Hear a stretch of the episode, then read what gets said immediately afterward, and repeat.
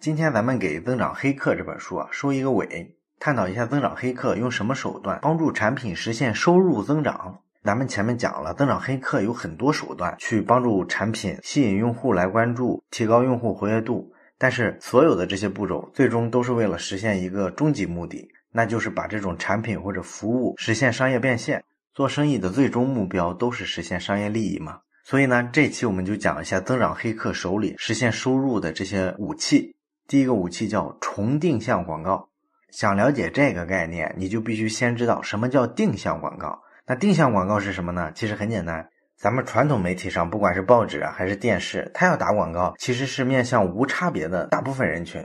所以呢，广告圈就有一句话叫“广告费至少有一半是浪费掉的”，也就是说，大部分时候广告在被不需要产品的人看到。但是呢，有了网络之后就不一样了。我们知道，网络它有数据手段，它可以用数据去筛选出合适的人来，光让这部分人看广告。你比如说，我要卖一个产品，婴儿护肤品，那我要在一个电商网站上打广告，我想把我的用品精准的推送到需要这个产品的人。哪些人需要呢？刚生了宝宝的妈妈。电商网站后台有无数的大数据，它可以通过数据分析看你的购买记录，那就可以筛出一些明显是婴幼儿妈妈的这个客户群体。那我把我的广告定向的直打给他们，这叫定向广告。它其实是一种效率很高的广告，转化率一定非常高，因为这就是那个目标人群嘛。但是这种定向广告呢还不够精细，为什么呢？虽然这个人群啊确实是可能使用产品的人群。但他也不一定购买，因为有可能还没有那个使用场景呢。你比如说，我虽然是个刚生了宝宝的妈妈，但是我家里最近买了好多这种婴幼儿的护肤品，几个月之内都用不完。你这时候给我推一广告，我也没有购买的冲动。所以从这个意义上来讲，定向广告虽然很精准了，但是仍然有相当一部分广告费是浪费掉的。那你说能不能更精准呢？可以啊，这就是重定向广告了。重定向广告什么意思呢？重新定向的意思。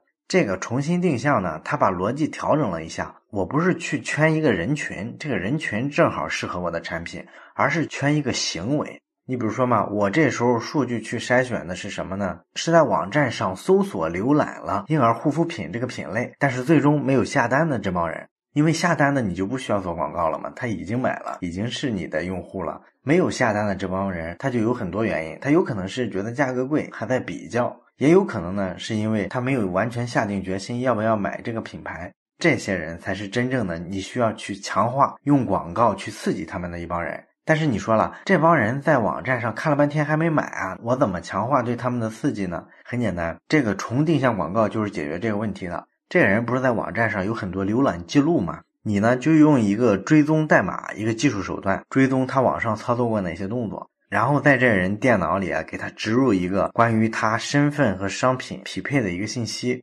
这个信息有什么用呢？回头啊，你再看别的地方，比如说你去看视频网站，或者说看什么博客，只要这些网站、这些博客，它加入了这个重定向广告的联盟，只要是这个联盟里的网站，你在浏览，它就能识别出你电脑里植入的这个追踪代码。也就是说，这时候他知道了你的身份，知道你曾经浏览过一个婴儿护肤品，但是最终没有买。那这个网站下边的广告，这时候就全部换成了你曾经浏览的那个婴儿护肤品的广告。你可能在看一个视频、看一个博客的时候，看到，哎，这下面正好是有一个广告，跟我前两天看那一款产品一模一样。那你可能就顺手一点，点开，然后就购买了。这个就是重定向广告，对你进行了重复的刺激，然后促进你购买。很多人觉得在淘宝上几天前刚看过一个产品，回头又在微博上或者在优酷上又看到了，他会觉得这个东西可能是个巧合。实际上，增长黑客都盯着算计你呢。他要的就是让你不停的看到这个产品，然后刺激你下单，增加他们的收入。这个非常厉害。全球最大的广告商是谷歌的搜索引擎广告。那谷歌在做搜索引擎广告的时候，也经常用这个重定向广告的这种技术。他们就发现呢，这个重定向广告啊，它的卖东西的转化率啊，效果啊，至少要好三倍以上。而且最好的重定向广告的投放节奏是三十天内用七到十次的这个横幅广告去刺激消费者，这时候转化率是最高的。所以你看，这个提高转化率、让用户付钱的一个非常好的手段就是重定向广告。那除了这种用技术手段直接增加曝光率、刺激购买行为之外呢，还有很多增长黑客用的比较软性的技巧。我们举个例子，你比如说，二零一一年的时候，有网友发现腾讯的这个 QQ 会员它有一个技术漏洞。他们发现啊，在淘宝上有人用一块钱的价格挂出来一个 QQ 会员的点灯的一个业务。点灯这项服务是一个收费服务，在腾讯官方可是卖十几块钱的，那淘宝上一块钱就卖。所以呢，淘宝上一旦有人卖这个之后呢，好多用户都跑淘宝上去买这个服务，因为大家都贪小便宜嘛，这个很正常。后来 QQ 呢通过内部调查发现，哎不对啊，这个付费用户群体跟付费用户的额度这个不匹配啊。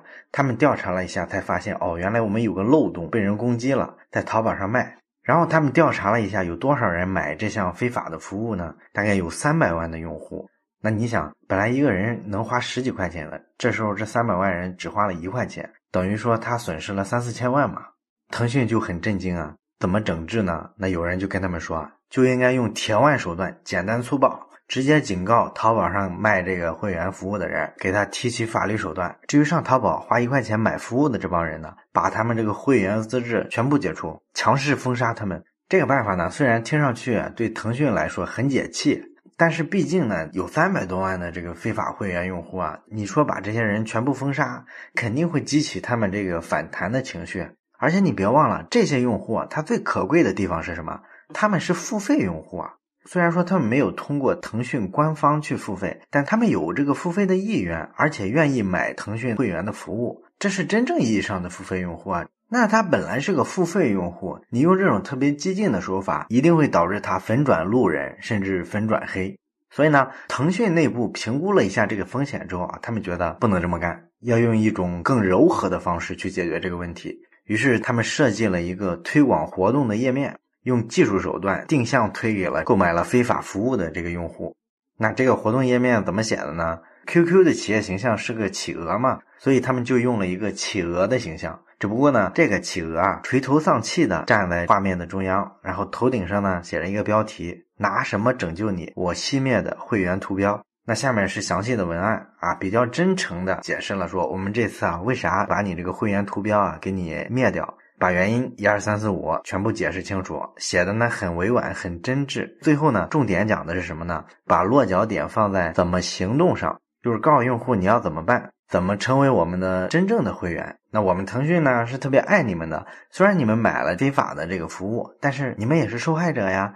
那为了弥补你们的损失呢，我们腾讯决定给你们这帮受害的用户一个八折优惠的价格来购买会员服务。你看，其实这个带一点危机公关的性质，对吧？但是呢，你仔细想想，它又是一种思路上的转变，就是说我与其去赌，不如去输。这部分人啊，之所以会上淘宝上花一块钱买这个会员的服务，说明他真的挺喜欢 QQ 的这个会员服务。只不过呢，他可能觉得价格太贵。那既然价格是影响这个用户购买的主要因素，那与其封杀他们，不如说直接把他们转化成付费用户。你们关心价格，那我就给你点优惠，让你赚点便宜呗。靠这个思路呢，他最后就实现了一个比较良好的结局。最后是什么呢？有百分之十五的这个购买了非法服务的这个用户，转化成了正式的官方的付费用户。你不管是游戏还是社交软件里这些付费的道具啊、付费的功能，转化率也基本千分之几、万分之几来算，百分之十五这个非常之高。加上这个事儿之前是一个坏事儿，把坏事儿变好事儿，还有这么高的转化率，这是一个非常成功的增长黑客，提高用户付费的一个经典案例。其实呢，讲到这个例子，《增长黑客》这本书的作者范冰，他还讲了一个自己亲身经历过的例子。什么例子呢？他当时是用苹果笔记本嘛，那有一个专门的清理软件，就是针对苹果笔记本的这个 iMac 系统的。只不过呢，范冰用的是一个盗版的一个破解版的这个版本，他一直用这个盗版软件来清理电脑内存。但是呢，你盗版的不能升级，一旦你要点了升级啊，软件的官方就发现了。那有一回呢，这个软件就自动升级，然后真的被后台的系统发现了。把这个判定为非法的盗版的软件，那于是范冰就没法正常使用这个软件了。但是呢，这个软件比较高明的地方是什么呢？他给范冰弹了一个弹窗。这个弹窗怎么写的呢？就说：“哎呀，非常遗憾，你这个软件是一个盗版的，那我们这个就没法给你做正常的服务了呀。不过呢，我们可以给你一个百分之五十的折扣，让你来买一个正版的套餐哦。”当时呢，这个软件是多少钱呢？原价是九十九块钱。那给你一个折扣价呢是四十九块五，你便宜一半呢。那范冰呢就想了想，这个软件他用了很长时间了，基本上已经非常习惯了。你说这时候他为了四十多块钱再去换一款软件，他嫌麻烦，于是呢他就想我直接花四十多块钱买吧。然后他一点就进入了付费页面。那接下来比较有意思的是什么呢？这个软件它其实是一个美国的软件，所以呢在付费上面，本来人家是用一个美国的那种付费的软件或者付费的这个信用卡系统。但是这个软件的推广团队啊，明显就有高手，有增长黑客在那儿。人家呢就通过 IP 地址解析发现，哦，这个使用盗版软件的用户来自于中国，所以呢，他们直接把支付方式做了调整，让你首选的是支付宝。而且呢，它是美国软件，本来人家付款应该是用美元结算的，它直接按现有的汇率把价格折算成了人民币价格。所以你看整个的这个付费体验流畅吧？而且这种流畅的体验呢，它基本上就传达出一种非常友善的信号，基本上就是跟范冰说：“哎呀，这位来自中国的朋友，我们知道你这个地方呢盗版非常猖獗，然后呢买了盗版呢也不是你的错，你还是受害者呢。但是我们不认为你侵害了我们的权益，我们呢也不希望失去你的支持，所以呢我们非常渴望以一种非常优雅体面的方式把你留住，然后就给你一个非常流畅的支付体验。”你在这个过程中呢，没有感觉到被谴责的感觉，也没有一种被要挟的感觉。你像微软就经常要挟你，是不是？你用盗版，好，我给你黑屏，然后整天给你提示你要用正版。那这个软件的做法就高明多了，它能把盗版用户转化成正版用户。其实呢，上面这个例子，包括刚才这个例子，你能看出一点什么呢？就是如果你要把一个惩罚变成奖励，其实要掌握三个原则。第一个，绝对不能责备用户。就是不管你的用户是怎么样的，你要意识到一点啊，他用盗版或者他通过非官方渠道去买一些便宜的解决方案，虽然侵害了你的利益，但是也反映出他确实非常喜欢这个产品，所以你没有必要上去谴责他，把他逼走。你要设身处地的站在他的角度想，他可能是因为经济条件不够或者什么别的原因，只是暂时没有成为你的付费用户，但是这个人绝对是个潜在的用户，而且是质量非常高的潜在用户。你要循循善诱，给他一个引导方案，把它转化成一个你想要的付费用户。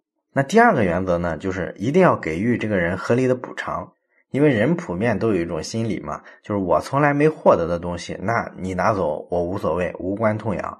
但是，一旦我拿到手之后的东西，这时候你让我失去了，我无比之难受。这是个很普遍的心理嘛。你看那个 QQ 会员的例子。他已经顶着这个 QQ 会员的灯顶了好多天，你硬要给他灭掉，给他夺走，大部分用户觉得无法接受，毕竟是他手里的东西嘛，他觉得是他的，即便来路不正，他肯定非常不情愿。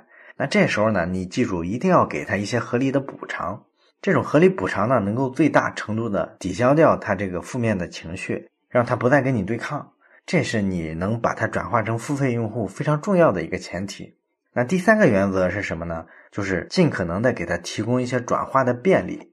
你前面做的一切都减少了用户的这个负罪感，这就会让用户产生一种付费的冲动。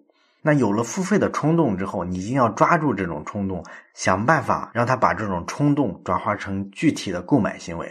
所以这时候你就要尽可能的把这个转化的门槛降低。这就前面咱们例子里讲的，把付费的通道打通，尽可能的减少所有的付费障碍。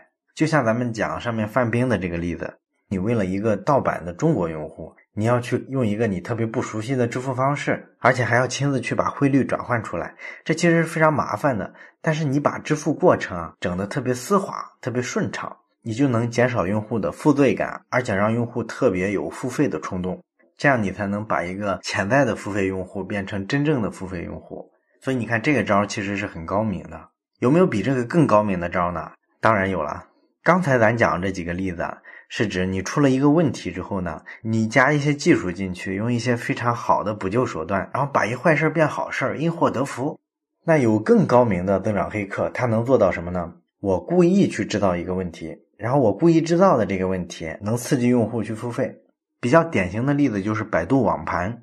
百度网盘呢，在二零一三年的时候曾经干过一件事儿，当时呢，各大论坛、微博。包括 QQ 群突然出现了一条消息，这个消息说什么呢？他说啊，百度网盘的支付系统出现了一个重大的 bug，所有的这个付费的套餐价格变成了原来的千分之一。那比如说你要买一个百度网盘五百 G 容量的这个会员，本来是需要五百块钱，现在呢只要五毛钱。那大伙儿一看，嚯，还有这福利，赶紧去抢啊！于是呢，大伙儿蹭蹭蹭都跑去百度网盘去注册账号，去充值，看是不是这样。然后有人亲自验证了，哎，还真是这样，这个 bug 真的存在，不是扯淡。于是呢，一传十，十传百，大伙儿都跑去充一点小钱，把这个网盘呢升级成最高的五百 G 的大小。过了这个村没这个店儿嘛，所以呢，因为这个百度网盘支付的 bug 呢，整个网上掀起了一阵狂欢。网上很快就有些技术达人，他们就发现这件事儿好像不符合逻辑吧？百度可是中国的搜索引擎巨头啊！咱们之前节目里讲过，整个互联网圈技术人员的黄埔军校那就是百度啊！这帮人技术是国内第一啊！你说出现一个这么低级的漏洞，是不是不太符合常理啊？而且呢，这个网盘支付技术啊，按这些技术达人的分析，是一个非常非常基础的技术。出现这么严重的 bug 可能性太低了，而且即便说因为工程师眼高手低，真的出现了这个错误，那也不可能说早上六点出现了错误，然后全天网上都在热炒这件事儿，大家都跑来占便宜的情况下，后台的工程师还发现不了异常，没有去堵上这个漏洞，要堵上这个漏洞，一两个小时就搞定了。可是百度网盘呢，居然纵容这个错误出现了几十个小时，这个太一反常态了。这个事儿确实有非常大的商业炒作的嫌疑，而且又过了几天呢，有一个细节再次让人怀疑这事儿是商业炒作。什么细节呢？